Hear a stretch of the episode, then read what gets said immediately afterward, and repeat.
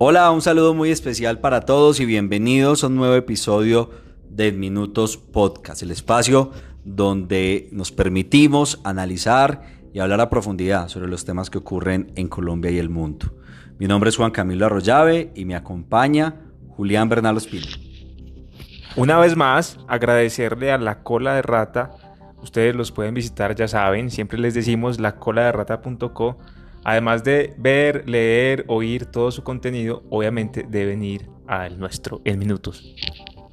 Muy bien, y en el episodio de esta semana queremos hablar de un tema muy vigente y es un evento que tuvo lugar en la ciudad de Bogotá y un encuentro bien interesante entre las víctimas de las extintas FARC y sus victimarios, hoy los senadores que hacen parte del partido político Comunes y que tienen asiento en el Congreso de la República, pues queremos comentar un poco sobre ese evento, los efectos que tuvieron ese evento en la opinión pública y en la ciudadanía en general, y también aprovechar para hablar del proceso de paz y el estado en el que se encuentra en este momento. Así que los invitamos a que se sienten cómodos, suban el volumen y pongan en minutos podcast episodio 5. Bienvenidos. En el episodio 5 de Minutos Podcast queremos hablar de un tema que no pierde vigencia y es el tema de la paz y la reconciliación en Colombia. Hace unos días fue noticia en el país un encuentro bien interesante entre las víctimas de las extintas FARC con los comandantes de esa época o integrantes del partido político comunes. Ese evento fue muy comentado y nos llamó mucho la atención porque definitivamente hablar de paz es hablar de protestas, es hablar de insatisfacción, es hablar de cambio social que hoy en día cada, vez se demanda más en Colombia. Por eso quiero darle la palabra a Julián para que nos hable un poco acerca de sus impresiones y de sus reflexiones alrededor de este evento o de este encuentro con las víctimas. Sí, claro que sí, Juan. Eh, este es un evento que hace parte de la implementación de los acuerdos con las FARC eh, que recordemos fueron firmados en el 2016 y es, un desarrollo de, esta especie de pacto que ha ido más allá incluso del gobierno de Duque, ¿cierto? Porque si lo pensáramos desde la perspectiva del gobierno, pues el gobierno tiene una, una oposición frente a este desarrollo, ¿cierto? Eh, entonces, esto se ha afincado más a lo que se logró pactar en esa época hace ya unos eh, cinco años, eh, lo cual quiere decir pues que ha sido mm, pues uno de los logros de, del proceso de paz. Eh, y una de las cosas que me pareció más evidente, sobre todo en el, en el, en el discurso de Ingrid Betancourt, fue el hecho de que ella hiciera alusión a construir o a la necesidad de construir una política desde la emocionalidad del corazón. Es decir, menos desde la racionalidad y hablándoles, eh, digamos, a ellos, a sus victimarios, a los de las FARC, les decía que, ella quería que, le, hablaran a ella, eh, que sintiendo, ¿cierto? Desde el corazón, no tanto desde una perspectiva más como desde lo, que hicieron, lo que no lograron hacer, todo esto, sino mm, reivindicando un discurso humano, eso me pareció muy, muy, muy interesante para señalar, porque si algo hemos visto es que la política es como, como el discurso de lo que se esconde, el discurso de la estrategia. Eh, y ella, haciendo una crítica a la política, nos hacía ver la necesidad de, de, de, de concebir la política desde el corazón. Definitivamente, y ese tipo de espacios son unos espacios bien interesantes y yo creo que son los espacios que hoy en día está demandando la sociedad colombiana porque audiencia y Julián, fíjense lo interesante, posterior a este momento de coyuntura social y política que ha vivido Colombia durante este año 2021 es que se vuelven a reactivar esos espacios, como lo fue hace algunas semanas las declaraciones del expresidente Juan Manuel Santos en la Comisión de la Verdad, un la JEP, mejor, hablando acerca de todo lo que ocurrió alrededor de los falsos positivos en el país. y haciendo, pidiendo disculpas, incluso pidiéndole perdón a las víctimas y manifestando cuál fue el rol que jugó el gobierno y en su caso él como ministro de Defensa en ese entonces, cómo esto, eh, digamos que incidió en el desarrollo de esas ejecuciones extrajudiciales por parte del Estado colombiano. Lo cierto del caso es que este gobierno, el actual gobierno de Colombia, ha sido tímido al momento de asumir eh, esos compromisos pendientes del proceso de paz, un proceso que no se acabó con un gobierno, sino que en términos constitucionales eh, debe desarrollarse en el país, pero lastimosamente ha faltado muchísima voluntad política por parte del actual gobierno colombiano y de manera incipiente se han venido, digamos que, eh, retomando estos espacios necesarios, porque sin lugar a dudas son los espacios que reclaman las víctimas, pero sobre todo un proceso de paz que Colombia emprendió hace algunos años. Entonces yo creo que es bien interesante cómo la protesta también en su momento reivindicó la necesidad de seguir promoviendo los espacios de paz, pese a la falta de voluntad política. Hoy estamos viendo que esos espacios se están reactivando y se está volviendo a poner eh, sobre la mesa en el país y, y en la opinión pública y en el imaginario de los colombianos la necesidad de seguir hablando de paz, incluso desde otras perspectivas porque cuando hablamos también de desigualdad, cuando hablamos del conflicto eh, que se vive en las ciudades colombianas, cuando la migración de la población venezolana también ha detonado la problemática social en Colombia, definitivamente el tema de la paz es un tema más que vigente en nuestra sociedad. Eh, Julián eh, también digamos que tiene un poco para, para, para decir, digamos, en cuanto a la crítica a ese discurso político, y ahorita lo mencionaba, eh, creo que definitivamente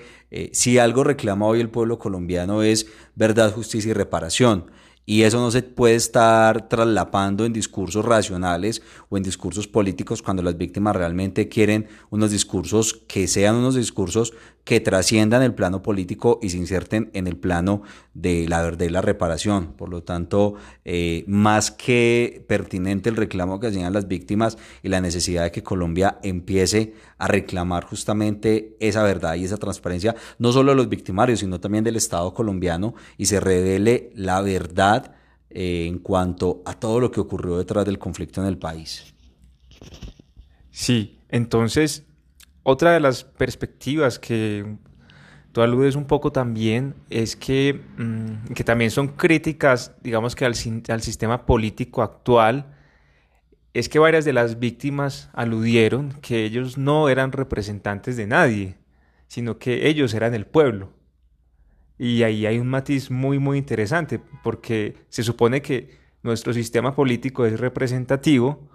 eh, y el hecho de que digan que no estamos representando a nadie, eso ya implica que ahí hay una fisura, hay una crítica, hay algo que no está sucediendo, digamos que del todo bien. Eh, cuando digamos que en este caso se le, da un voto a alguien para que nos represente, etc. Entonces el hecho de que esta comisión de la verdad eh, muestre a gente del pueblo que ha sido víctima, que habla por sí misma, ya eh, muestra también, demuestra otro tipo de, democracia, una democracia, digamos, también más vigorosa. Eh, y haciendo, de nuevo, como, como sucedió antes que, lo señalábamos, haciendo una crítica a la política, se reivindica la política.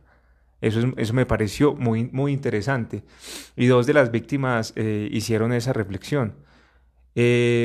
Lo tercero es que, o lo segundo también para señalar, es que mm, yo creo que es muy importante decir que parte de la protesta social ha sido también eh,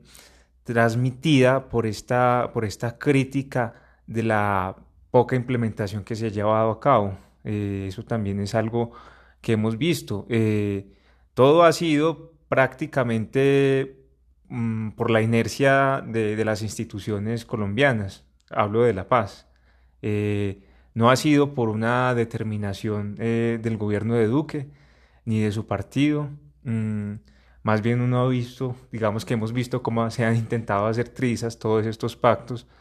Eh, y parte de eso es también ese llamado popular de que es necesario hacer justicia de otra manera, es necesario hacer política de otra manera. Es necesario ver otros rostros de las instituciones. Eh, y la pregunta por la paz que nunca termina de, de, ser eh, o de terminarse más bien. Eh, es evidente que, que trasluce, que, que nos muestra que la paz no termina con el silencio de los fusiles, sino que apenas comienza con eso. Sí, definitivamente. Y en un escenario electoral, que es el escenario que se aproxima en Colombia de elecciones presidenciales, eh, yo creo que este tema del conflicto y de la paz en Colombia va a jugar un papel muy importante, quizás en la polarización que vive el país desde dos perspectivas. La primera es eh, ese discurso histórico que ha reivindicado y que le ha permitido a muchos grupos políticos eh, elegirse o, llevarse o tomarse la presidencia en términos electorales en el país y es ese sentimiento o, promover la existencia de ese enemigo común, que en este caso han sido los actores alzados en armas en el país, y la necesidad de que en, en Colombia gobierne eh, un grupo político o una ideología que reivindique eh, esa defensa de la democracia desde el uso legítimo de las armas, en este caso digamos que esos partidos tradicionales que siempre lo han logrado o que han alcanzado el poder en el país y que han puesto de presente la necesidad de políticas como lo fue en su momento esa política de seguridad democrática, eh, pues es que básicamente reivindica que es a partir de, la defensa, de la democracia desde la legitimidad de la fuerza, que ese digamos que ha sido un, discurso en un primer escenario. Y hay un segundo escenario donde yo manifiesto y, yo apunto en que en Colombia el tema del conflicto y de la paz va a jugar un, papel muy importante y es digamos que esa otra orilla política que se hace llamar esa orilla alternativa o esa eh, orilla digamos que defiende una esperanza en, términos eh, metafóricos, y es justamente la que reivindica la necesidad de seguir promoviendo y protegiendo el acuerdo de paz en Colombia desde digamos que la vía que, que, representó en su momento la negociación o el diálogo y en este momento la implementación de unos acuerdos con las extintas FARC. De manera que eh, este es un tema que definitivamente sigue vigente en el contexto colombiano, en la democracia colombiana y en un escenario electoral que se va a desarrollar el próximo año definitivamente va a seguir jugando un papel eh, muy importante. Un último comentario, Julián, para eh, ir cerrando este episodio 5 del podcast donde hablamos de paz y reconciliación en Colombia. Un último comentario tiene que ver con que la Comisión de la Verdad pues fue construidas con el fundamento de otro tipo de justicia, no la justicia a la que estamos acostumbrados de la justicia tradicional, sino otra que emerge en el, del proceso de paz, que es eh, la justicia de conocer un poco qué fue lo que sucedió a través de distintos testimonios. Eh, entonces, y como tal, a pesar de que eh, el proceso de paz o el acuerdo de paz más bien, hubiera sido eh, firmado por las FARC y por el gobierno de Colombia, eh, una de las, de las bondades de esta comisión de, reconciliación eh, es que muestra que a pesar de que haya sido firmado por ellos, sale a la luz la verdad de estos victimarios. Es que yo creo que nadie les había dicho tan fuertemente lo que habían alcanzado a hacer o lo que alcanzaron a hacer que estas víctimas. Nadie les había hecho las atrocidades ni se las habían desnudado. Entonces, eso en el plano simbólico, que hablamos de, que es otro tipo de justicia, eh, es supremamente importante porque ya empezamos a, ver cómo, cómo, cómo, sueltan los dolores. Colombia ha sido un país de un luto silencioso, un duelo también silencioso. Eh, casi nunca o si es que nunca ha habido un duelo nacional por el dolor del otro. Eh, y esto tiene que ver con lo que decía Ingrid, que las víctimas hablan y hablan, eh, nosotros los, pues, los ciudadanos que los escuchamos, muchas veces solamente los escuchamos, pero no los entendemos. Entonces este fue un ejercicio precisamente para entender ese dolor, para comprenderlo y para intentar asimilar esa esa fuerza humana que hay detrás de todo eso.